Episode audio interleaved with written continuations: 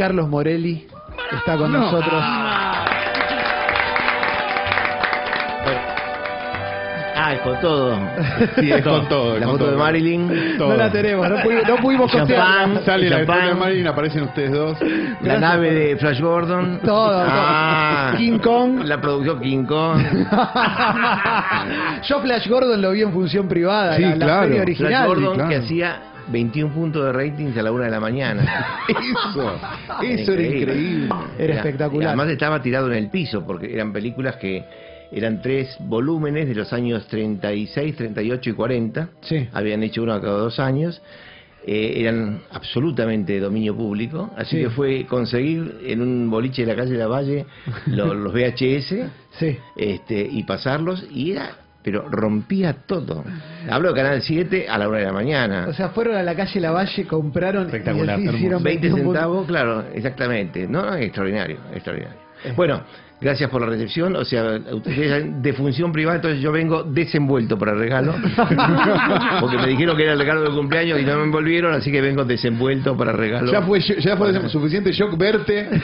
Ya verte de civil. Yo te imagino, yo te imaginaba siempre de traje, perpetuamente de traje. Mentalmente, No, no te, ima- te imagino durmiendo de traje, Carlos. ¿sí? Sí, sí, sí, es como no, Con no- corbata también. con corbata, todo impecable siempre. Pero ese era el otro Morelli. ¿eh? Sí, este es el Morelli de civil, me, es una me- cosa. Me ayorné bastante. Es muy bueno. ayorné Creo que está grabado el momento cuando Calo, yo lo estaba tratando de esconder y Calo mira así y dice, me está jodiendo, todo serio.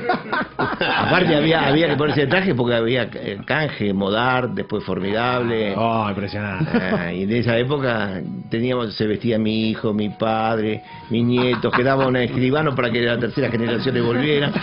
Claro. Era muy bueno. Y era un O- éxito país. enorme, esto, esto que Sí. decís vos de 20 puntos, era un éxito enorme viendo películas a lo mejor que eran bastante más complejas de lo que se ve hoy. Digo, películas No, pero el- el éxito, rarísimas. digamos, el rating y venía, pero nuestro rating en general era bastante bueno, estábamos en promedio de 18 puntos más o menos promedio, con algunos picos de, de 26 o 28, y, pero, pero Flash Gordon tenía 20, 21, ¿eh? e iba al final de todo. Al final de todo, entre 12 y media y 1 de la mañana, la gente, incluso de- hay gente que veía otro, otra película, otro programa, y después nos buscaba a esa hora y se comía la, la, la- la- la serie del 38 con la, la aeronave de la Tita, que además habíamos conseguido también una, una aeronave que era una especie de, de lata oxidada de una campañola con alas y, y entonces este, y teníamos un asistente de producción eh, maravilloso que se llamaba eh, Horacio Molfesa, histórico Molfesa, y entonces estaba muy encariñado con con el programa, entonces él me decía, toda la parte sucia de los trucos me- la hago yo. Así que tenía, aparte esa cosa bien de Ed Wood, ¿no? Ponía una roldana, se veía la cañita de pescar, este, era Ed Wood, completamente Ed Wood, ¿viste? Sí, sí, sí, Bueno, claro, claro, eh, La peor película del mundo era eso, ¿no? O sea, Planeta 9 del espacio, era, Sí. era eso.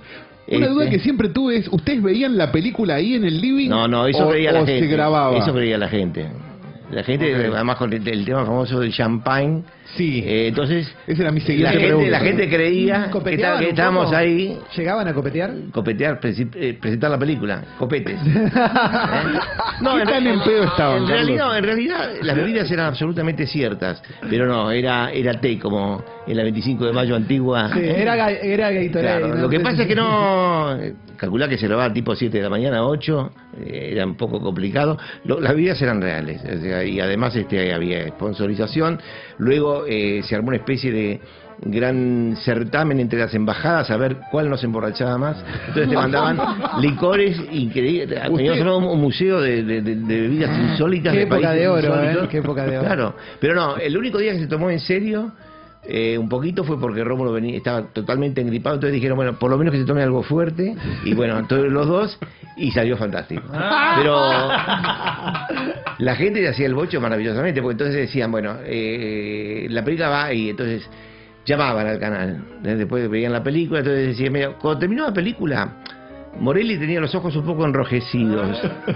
Rómulo este, vacilaba un poquito. Claro, entonces decían, claro, dos horas de copete, como vos decís. Sí. Entonces, claro, tiene que estar completamente pasado. Era fantástico. Pero al día siguiente le llamamos, ¿qué dijeron? Mira, uno llamó para decir que vos este, se, se demasiado. El otro decir que se le doblaba un poco el labio. Claro, la gente tenía mucha fantasía. Claro, claro, eran dos horas, dos horas y media contando y todo. Y aparte lo hacíamos muy realista porque eh, teníamos en cuenta todo. Por ejemplo, sabíamos los fragmentos de la película, cuánto duraba cada uno.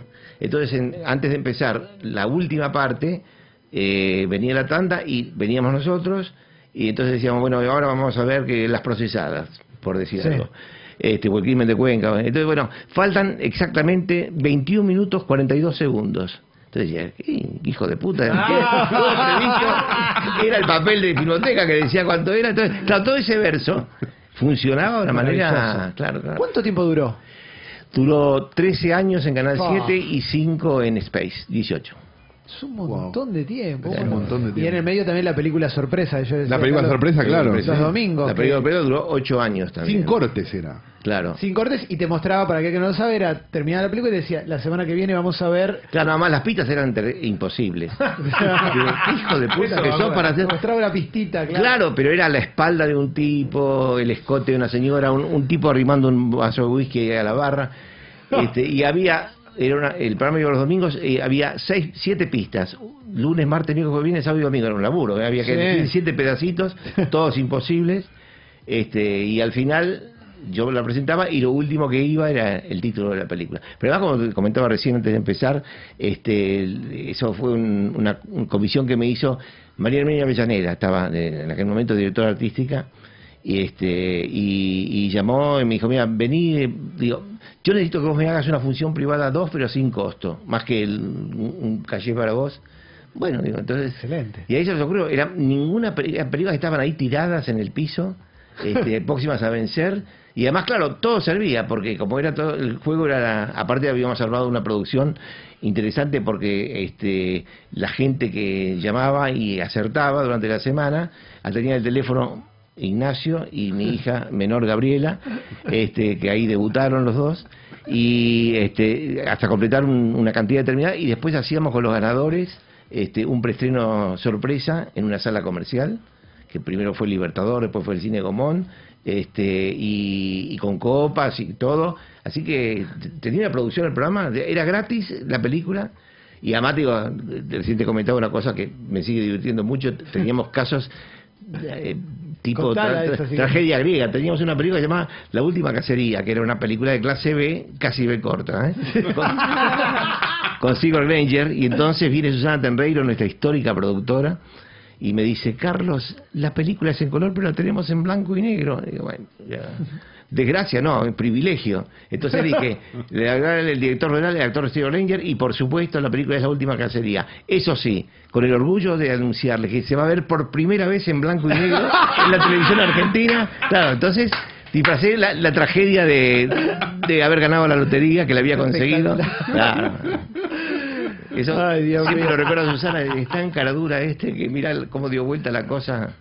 Es maravilloso. Si recién prendés, es Carlos Morelli que nos está acompañando en una edición especial. El papá de Nacho Morelli. El acá, papá de Nacho Morelli, es Nacho ahora. El gran director de cocineros argentinos. Ahí va, claro que sí, claro que sí. ¿Te tenés que ir rajando ahora vos, Nacho? No, no, está... No, pero Ah, Nacho, perfecto. aparte, eh, decir, después se abrió para televisión y con gusto, porque además Canal 7 fue mi casa durante mucho tiempo, incluso después de, de haber hecho, hice otras pro- programas, hasta hace tres años. Eh, pero Nacho empezó con el tema del cine en realidad. Na- Claro. Cuando eh, estaba en la producción, este, asistente de producción, él y la hermana, después dirigió el programa ese y otros conmigo. Y después en una de las facetas mías, que fue la de, que tuvo bastante desarrollo, la de representante oficial del cine español en el Cono Sur, él era mi asistente, así que todas las, las primeras cosas que hicimos, los festivales de cine en Punta del Este, y eh, el- el, eh, poner acá una sala a disposición de España, que era el, el Cine Loar, este, hoy Sí. Teatro Piccadilly, y después el Cine Gloria, que hoy es el Banco de Galicia, en la línea de Mayo. Ignacio estuvo en, en la génesis de todo eso también, así que Es hay toda una historia compartida. Es espectacular. Aparte, cuando, cuando decís eso de hoy tal cine es tal cosa, pienso en el documental que hizo Calo. Él tiene un documental sobre la cinefilia muy bueno para que lo Eso Sí, lo vi y te quiero pedir que me lo mandes, lo quiero ver online Ya mismo, eso, ¿eh? ya mismo te lo mando. quiero ver, lo quiero Sí, ver. Espectacular. Pero espectacular. aparte, aparte recordé algunas cosas cuando vi tu, tu currículum enviado por Ignacio. Este, estás vinculado a dos películas que yo amo profundamente. Una es El Perro, Sí. Yo todo el cine de Sorín lo amo, creo que es el gran humanista del cine argentino, aparte un tipo insobornable, con una línea, y lamento mucho que Joel, la Julia Brigoletti, es otra pequeña maravilla, Sí. haya pasado invisible. Pasó, ¿no? sí, sí. Viene, Claro. Bueno, viene pasando con el cine argentino un poco. eso. Exactamente. Y después este fuiste asistente de dirección de la que para mí es una película fundamental de Trapero, que es el bonaerense, ¿no? Sí, eso fue una pesadilla, pero bueno. Sí, pero la película estaba muy bien, ¿eh? La película estaba muy bien, no sé. Sí, sí, sí. Eh, Me, me parece, la volví a ver hace poco y de verdad como retrato de ambiente, como, como radiografía. Sí, aparte en una época- de- de un testimonio. ¿no? Sí, sí, sí, sí. Muy interesante. Así que bueno, una, una linda carrera. Qué raro no verlo en la tele, ¿no? Porque No, es no, una yo no lo- muy, muy es demasiado como- emblemática para, la infancia también, es muy No loco esto. ¿eh? ¿Eh? Tuvo, tuvo una importancia enorme función privada, digámosle a la gente más joven, porque cuando, sobre todo a, a mediados de los digo, a partir de la democracia y demás, un montón de películas se vieron por primera vez Claro, ahí. sí, además porque el desafío fue muy grande. En realidad nosotros eh, éramos dos tipos, trabajamos en, en Clarín, este, yo era el, el presecretario de redacción, Rómulo era el jefe de la, de la página de, de teatro, y, eh, y habíamos hecho experiencias varias sueltas, y eh, en el viejo Canal 7, programas en la trasnoche, y habíamos hecho, eh, ya acercándonos a, a- a la época en que viene la, la resurrección democrática, un programa que se llamaba Sábado Segunda Noche, que eran críticas de cine, unos, unos cortos, todavía bastante duritos, ¿no? Todavía éramos de yeso los dos, todos mediditos. Y el, el pequeño milagro ocurrió cuando, bueno, eh, vuelve la democracia, eh, accede Alfonsín, y nos llama ahí Miguel Ángel Merellano. Este, nosotros estábamos haciendo programas en trasnoche, habíamos hecho La Gente con Bonardo en una época, íbamos cambiando lo nuestro y íbamos hecho una especie de programa de trasnoche los viernes a la medianoche, que era una especie de, ensayo este, sin ropas, ni orquesta de función privada, este, y ahí también pasamos correo y nos daban eh, el, el- el peor largo que había antes de tirarlo a la basura, este, nos lo daban a nosotros. Bueno, y ahí en, en- en ese tacho nos descubrió Merellano y nos llamó y nos dice, bueno, vamos a hacer una cosa, ustedes vamos a hacer el- el- la locura total. En plena época de figuras vamos a poner a dos desconocidos a las 10 de la noche. En plena época del color van a pasar películas en blanco y negro. Y cuando todo el mundo busca las películas norteamericanas, ustedes van a pasar películas de Argentina. Era el suicidio organizado, sí, sí, programado, sí, filmado, todo. la secta de Jim Jones. Totalmente, totalmente. Todo el mundo se... En realidad, este, no, no teníamos mucho que perder y dije, bueno, vamos a hacerlo. Aparte, de, de última, no- nos sacan a patadas y la semana que viene volvemos a la trasnoche nuestra. Este, y tardamos tres semanas. La- tre- a la tercera semana ya estábamos arriba de todo. Y con películas en blanco y negro, de Mare, Fabio. Este, pero eh, también creo que lo que empezó a pasar fue que el, el- el acuerdo con Merellano fue hacemos esto, ponemos, pero dejanos hacer un poco cine como en el cine. Que, no- Claro. ¿Sabes qué? Nosotros ponemos, en lugar de la película, tuvimos gran lío con la gente de producción que decía, no, mira que el tiempo se acaba, tiene que durar menos. La condición para hacerlo era este, primero pasar la cola de la semana siguiente, con títulos y todo, Sí. digamos nosotros una, una Coca-Cola. Después el noticiero, como en los cines. Entonces Sí. agarramos los videos argentinos, panamericanos de archivo. Entonces iba la paldea de Pascualito Pérez, una foto de Perón con una modelo, cualquier Claro, cosa. claro, Y como si fuera la semana pasada. Entonces, la última noticia. Entonces, y eso no funcionaba. Es- esos 10 minutos previos tenían a veces más rating en la película, porque la gente veía la cola, una cola en serio Sí, sí. con títulos, bien vendedora, todo.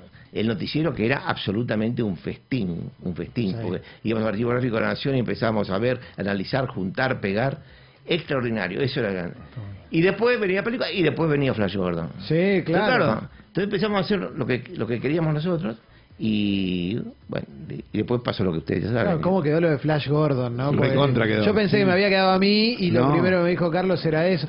Yo me acuerdo de haber visto también eh, Falcon Buen Estado. Claro, ¿eh? haber claro, visto ese, ese corto ahí, que Claro. es como el primer, un- creo que es el primer corto fuerte sobre el, testimonial así. Sí, las desapariciones. Claro, sí. sí, sí, era estupendo. Y después eh, también lo que ocurría era que eh, éramos dos tipos que sabíamos mucho, que sabemos mucho, pero que no, no usaban tablero, no usaban pizarrón, guardapolvo, Mm. puntero. Entonces era como entrar en tu casa, entonces la bebida lo perfeccionó, la comida lo completó. Y además te dejábamos un residuo y te dábamos elementos para gozar mejor la película, pero sin decirte, mirá Clemente, la cosa es así, mirá Claro. Santiago, la ves así, o si no sos un boludo. No, Era, era todo, si les parece, Sí. entonces entramos... Pero así- era de una complejidad muy grande. Hay algunas, hay un- unos pedazos de función privada dando vueltas por YouTube y lo ves hoy y es imposible en la televisión de Sí, hoy pero vos que hablen que con esos esa términos. complejidad nace de que, digamos, vuelvo a decir, lo- el viejo Canal 7, yo tengo unos tapes que son absolutamente condenatorios.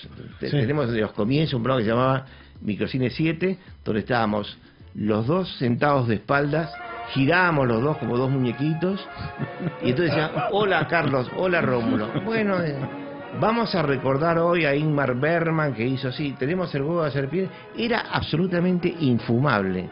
Éramos dos tipos, pero insoportables. Entonces dijimos, mira, esto nunca. Yo digo, vos sabés, sí, yo sé, sí, bueno. Entonces, no- no- entonces el, el código era, durante la semana, incluso en Clarín estábamos manejando código, pero no hablamos de nada. Lo único que sabíamos era qué película íbamos a pasar y qué invitados venían. Pero llegábamos a- nos cambiábamos, nos maquillábamos todo y salía la grabación sin decir vos lo primero, yo lo después, nada. No había nada preparado. Ahí había una foto, ahí, ahí fue- se apagó, ahí se te apagó la pantalla. Recién había una foto muy buena de los dos con Esa foto es el espectacular. póster- el póster es de Marilyn ahí. Eh, antes de arrancar con de función privada, porque Sí. Calo hoy empieza el balance del año, eh, ¿tenés algo El para desbalance. El El desbalance del desbalance año. acá. ¿Tenés algo para promocionar también? Me había dicho Nacho, lo tengo por acá. A ver, así te pregunto por eso exactamente. ¿Qué tengo que promocionar? Me mi hijo dijo- maneja mi hijo. No, me dijo, mi viejo va a querer hablar de esto. Una propuesta de película, un encuentro personal con Carlos Morelli. Ah, no, ¿eh? no, eso es, digamos que en esta época eh, se le ocurrió a una gente, está conmigo y también en, eh, Ignacio, este, llevarme a un terreno que para mí era absolutamente vedado y, del cual absolutamente no sé nada porque me lo manejan todos ellos, que es este, las redes sociales, así que contra mi voluntad empecé en Facebook hace unos años con un sitio que se llama Carlos Morelli Cinemas, Sí. Cinemas con el signo más, Sí. y hago do- dos, dos cosas mensuales. Una que es una especie de balance del mes anterior en todo lo que tiene que ver con todo el cine, lo que pasó acá, allá, eh, con una perspectiva bastante propia y muy informal. Este, y luego una a mediados de mes o un video o una especie de carta mía que sería una especie de amarcor donde cuento este, con pelos y señales recuerdos de mi trayectoria, de mis viajes, de gente que conocí, pero eh, con una confianza y rigor absolutos. Parecen novelas, pero son de verdad autobiografías pequeñas. Y a raíz de eso, fue una sugerencia de, de Ignacio y algunos amigos del, del canal, la idea fue eh, proponer a la gente eh, encuentros personales, es decir, eh, lo que estoy haciendo acá, ir a una asociación profesional o un club o un colegio de algo, este, eventualmente llevar una película de esas que tengo solamente yo, que no están en ningún lado, y luego eh, disparen sobre el pianista, es decir, eh, disparen que contesto lo que quieran, cuando quieran y como quieran. Es espectacular, es un planazo, ¿eh? Lo hice muchas veces así mm, eh, de onda, es ir a colegios, ir a algún grupo de amigos. Y siempre pasa lo mismo, cuesta mucho empezar porque la gente tiene una especie de terror de preguntarte algo y de que preguntarte algo mal o parecer que no está totalmente fuera del tema y después no te vas, no te dejan ir. Te dejan No, decir, "Mira, hace claro. tres horas y cincuenta y el pacto era una hora y media. este Así que bueno, en realidad lo que quiero es gratificarme básicamente con eso que me gratifica ahora, que es estar con ustedes y, y charlar cara a cara y después de tantos años de contacto a través de la pantalla o de la radio y demás, vernos la cara y, y encontrar nuestros defectos actuales y satisfacer la curiosidad de la gente que yo soy consciente, bueno, Santiago vos lo bien, si hay un tema que convoca y que la gente quiere desmenuzar y discutir y polemizar y todo el mundo se siente, y yo creo que los argentinos, sin demagogia, tienen la capacidad, se sienten con autoridad para hablar del tema, Sí. este, y creo que acá la hay en una gran medida. Entonces, este, no sé, es como una cosa que me, me haría muy bien en esta altura de mi vida. Yo no, no sé si hacer soy tu Rómulo Berruti porque me parece mucho Eh, bueno, hoy pero hoy tenés que tenemos a Carlos Morelli acá, sinceramente. Hola, buenos días, esto es de Función Privada. Nuestro repaso por los estrenos, en este caso decíamos que va a ser un balance, porque acá Carlos no me va a dejar mentir, los estrenos de fin de año más que balance son balazo, ¿no? No hay- hasta mediados de enero no hay nada para ver. Es un Qué territorio... lindo, ¿eh? Claro, pero pasa que eh, va contra la tradición. En una época, Claro, ah, bueno, vos estreno éramos chiquitos, 25 de diciembre y 1 de enero. Era, Sí, claro. todas las maravillas iban ahí. Y ahora hay algunas infantiles, esas cosas, pero la Sí, verdad que sí. eviten, eviten. Languidece mucho, sí. Eviten el cine hasta que empiecen las del Oscar, que es más o menos en algún momento de enero. Sí, sí. Bien, vamos a hacer un breve balance. Ocho películas que ustedes ya pueden ver por ahí, pero Sí. estrenadas en cine. Esa, esa sería la regla de hoy. ¿sí? Bien. Después vamos a hacer para buscar por otros lados películas que nunca se estrenaron. Dentro de dos semanas, por el medio, vamos a hacer películas navideñas inusuales. Uf. Bien, le Dicho acerco el esto- micrófono, ¿eh, a Carlos? Voy a empezar con el puesto número 8, que es una película que se estrenó y que pasó sin pena ni gloria y que a mí personalmente me gustó mucho porque esperaba cualquier otra cosa y la verdad que me encontré con una película que está buena. Es de Eli Roth, el director de Hostel, con lo cual no esperaba mucho de la película. Sí, Y está Bruce Willis que le dice que sí a cualquier película. ya a esta hora, sí, sí. La película es una remake encima, lo cual ya no te dan ganas de nada. Y es la remake del Vengador Anónimo, que acá le pusieron Deseo de Matar. A todas luces, El Vengador Anónimo, una de las películas más fascistas de la historia del cine. Un tipo que para vengar una cosa mata 50 y después siguen pasando las películas ya no sabemos ni que venga. ¿No? ¿Se acuerdan la de Charles Bronson, si, si recuerdan? Este, que era un arquitecto. En este caso es un médico, Bruce Willis, al que le pasa algo terrible con su familia y empieza a buscar venganza. Y cuando pensamos que va a ser una película completamente racista, empieza a darse vuelta todo el tiempo. Y es una película de venganza muy sólida. Así que pido disculpas por no haberla este, recomendado en su momento, porque la esnovié y después la vi. Y te gustó. "Che, está buena. Así que entra en el puesto número 8. Deseo de matar, le pusieron acá. O sea, ¿pero qué Este, sería? Como... El Vengador usa- Anónimo. Usando el, usando el lenguaje ahora sería un Vengador Anónimo deconstruido. Un po- no, tampoco deconstruido, ¿no? Ah, es el Vengador. Anónimo. Sale a matar gente. Sí, sí, sí. Pero está un poco mejor de lo que esperaba. Así perfecto. que puesto número 8, esa. Vamos al puesto número 7. Una película que, que venimos hablando, venimos hablando, pues se estrenó hace poco, la pasaron en el 7 hace poco, este, y está Sí. buenísima, y es esto es un golpe, esto no es un golpe, perdón, Sí. de Sergio Wolf, el documental sobre Alfonsín y el golpe militar de Aldo Rico del 87. Lo mejor que hace la película, además de tener un material de archivo increíble, de tener a todos los posibles hablando y de mm, y de tener este unos, digamos, unas reconstrucciones también muy buenas. es increíble. Las últimos, la última media hora, 40 minutos, es un thriller. Es Alfonsín lleno en el helicóptero a negociar con Aldo Rico, con el rumor de que Aldo Rico va a matar a Alfonsín. Y la construye de una forma que no se puede entender lo buena que está. Aún cuando ya sabes cómo terminó todo. Por supuesto, e pero igual te da Sí. una cosa que te la quedás viendo y es muy increíble. La película se puede ver en Cinear pagando 30 pesos. 30 pesos es un bonobón, chicos. Vayan y véanla, Sí, véanla. ya mismo porque es una de las grandes películas del año. Puesto número 7, otra película que es novie. Esto es un día, es un día de es un día para pedir perdón. es un día de pedir perdón. Se trata de un guion de Taylor Sheridan. Taylor Sheridan es el director de Hell or High Water y es el guionista de Sicario, la primera. Esta es Sicario 2, El Día del Soldado.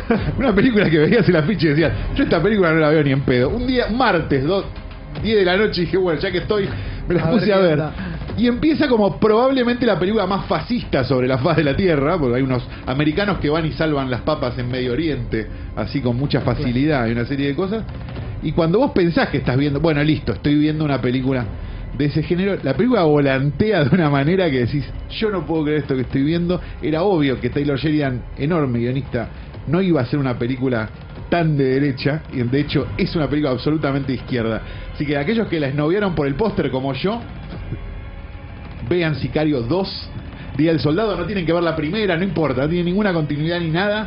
Y se van a encontrar con una gran película de acción de... A vos, vos, Gabes. Ya la- ya la quiero ver. Ya, Gabes, vos. Tiene nombre de videojuego la sí, película. sí, ¿eh? y, y- y tiene afiche de videojuego, entonces nadie... Claro, claro.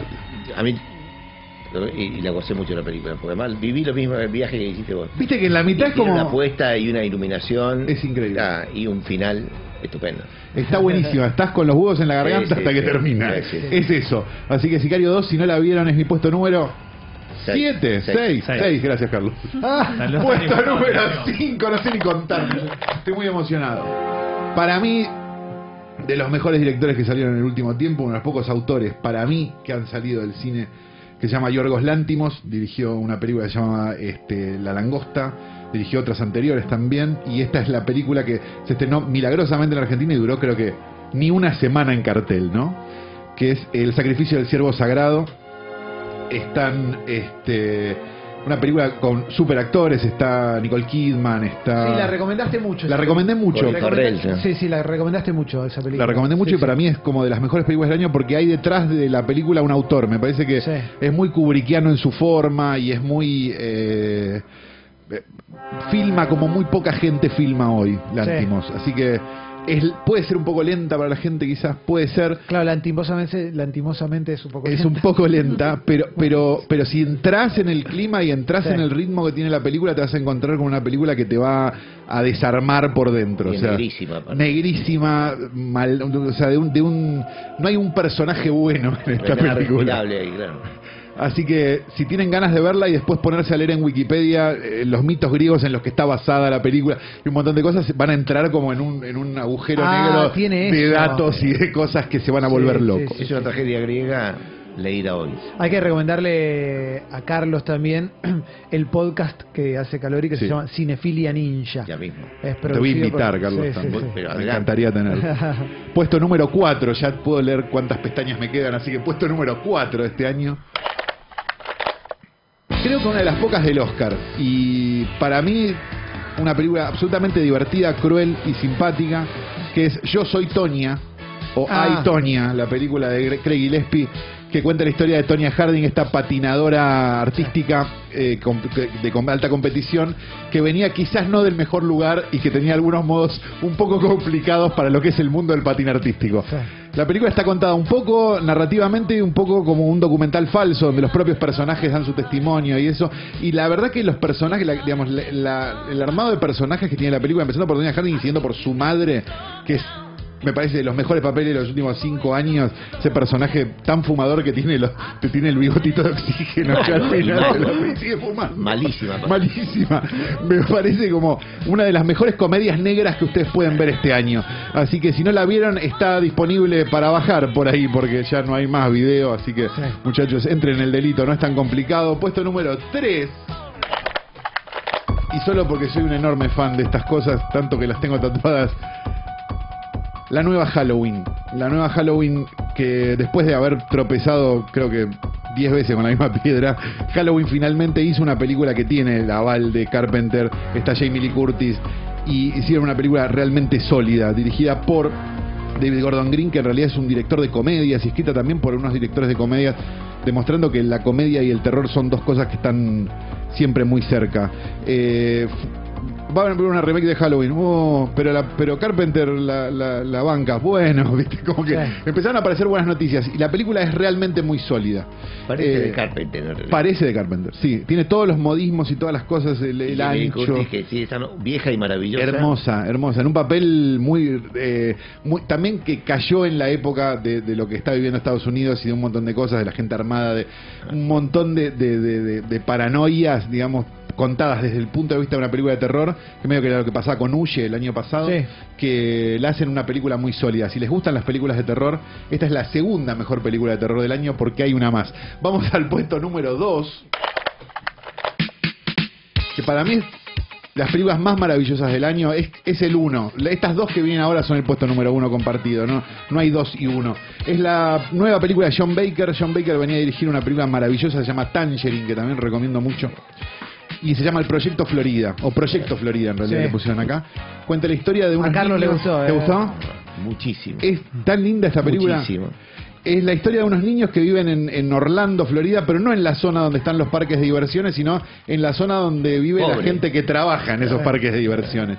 Y John Baker, al igual que en Tangerine, me parece que se las arregla para, con- para mostrar ese mundo de una manera muy hermosa. O sea, le encuentra belleza a algo horrible. En Tangerine pasaba lo mismo. Tangerine es la historia de, de- dos chicas travestis que una sale de la cárcel y, la- y se encuentran en- como una serie de enredos este, matrimoniales, podríamos decir, de estos personajes también contados en la zona más fea de Los Ángeles y que la hace ver, la hace, hace que se luzca de una manera muy bonita. Y es lo mismo que pasa con, con el Proyecto Florida, que es una película que, no sé, vos vos no me vas a dejar mentir, pero digo, es una película que se emparenta mucho con, no sé, los 400 golpes de Truffaut, digo, como esas películas de niños vagando. Además, por- el personaje de William Dafoe. Sí, Extraordinaria, película extraordinaria.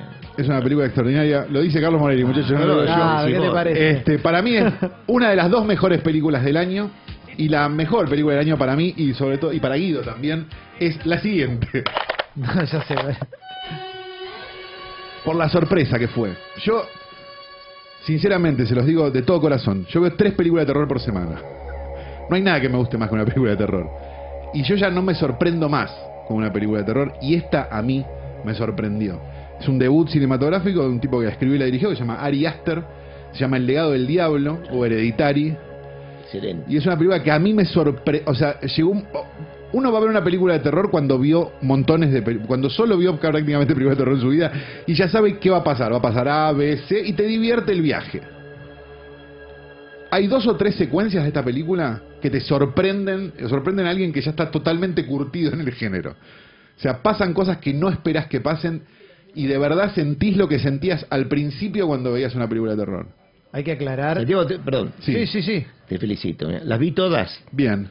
Y es la primera vez que escucho que alguien hace semejante resumen con tanta autoridad No, y además con tanto rigor. No, Eh, no, eh, me considero. No, no, ¿eh?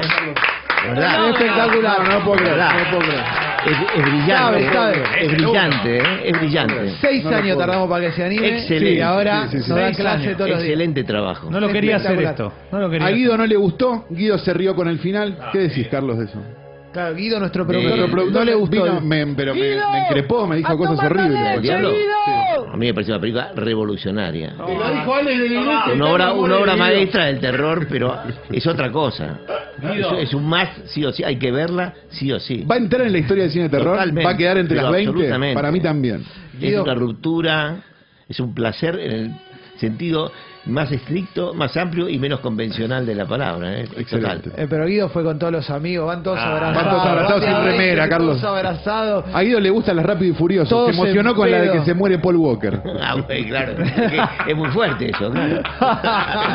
si no resucita, ¿qué hacemos? Claro. Che, después vamos a subir todo este contenido, ¿eh? Dicho todo eso, hacemos un breve repaso Sí, dale. ¿no? y cerramos esta sección.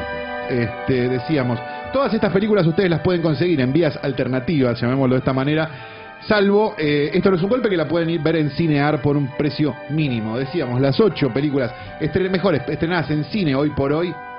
Sí, para, ¿De la, este del, año? la del venado, la de... Sí, Esa estaba en vías Netflix altern- en algún momento. ¿Está en Netflix? En algún momento estuvo, ¿eh? Bueno, Yo- bien, Yo, vi bien, que estaba. bien, entonces. Las demás todavía no llegaron. Decíamos, entonces, No, pero además, ¿sabés qué pasa?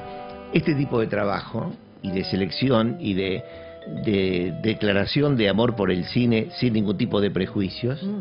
y de generosidad de armarlo para que otra gente lo pueda gozar. Es extraordinario, ¿eh? es la primera vez que encuentro una cosa así. Espectacular, Gracias, espectacular, qué lindo esto, ¿eh? de verdad. Qué lindo, ¿eh? no puedo más, no puedo más. ¿Qué, qué Entonces decíamos, Deseo de matar, Gávez autorizado para verla. Ya voy a ver Dos, Esto no es un golpe, la película sobre el golpe de. Rico Alfonsín. Tres, Sicario 2, Día del Soldado, Gávez autorizado para Tengo que verla. verla, sí. Cuatro, El sacrificio del siervo sagrado. Cinco, Yo Toña. Seis, Halloween. Siete y ocho. Y las dos mejores películas del año, Proyecto Florida de John Baker y El legado del diablo de Ari Aster. Para mí, esto es lo que se vio en cine ya. La próxima semana, películas navideñas inusuales. La otra semana, películas que no se estrenaron en cine. Acordate que todo esto de Calo, que tanto le gustó a Carlos Morelli, está también en Cinefilia Ninja. Hoy hay un nuevo episodio a las 8 de la noche y después te lo puedes descargar tanto de Apple Podcast como lo puedes escuchar en Spotify como lo puedes escuchar en Congo.fm. El episodio más volado que tuvimos de Cinefilia Ninja hasta ahora está Gabriel Medina, director de Los Paranoicos. Perfecto. Un hombre de muchas teorías. Perfecto. Carlos, gracias por este lujo. La verdad es que No, era un ustedes, deseo que teníamos una- hace mucho un- tiempo. Un ¿eh? enorme placer compartir. ¿eh? Eh, el placer fue nuestro. Gracias Nacho Morelli Gracias, también gracias. por traer a, a Nacho tu es el héroe de, de- invisible. Algunos héroes héroe. no usan capa, ¿viste? Pero usan delantal porque es el director de Cocineros Argentinos. Eh, Gracias Nacho, gracias Carlos. En instantes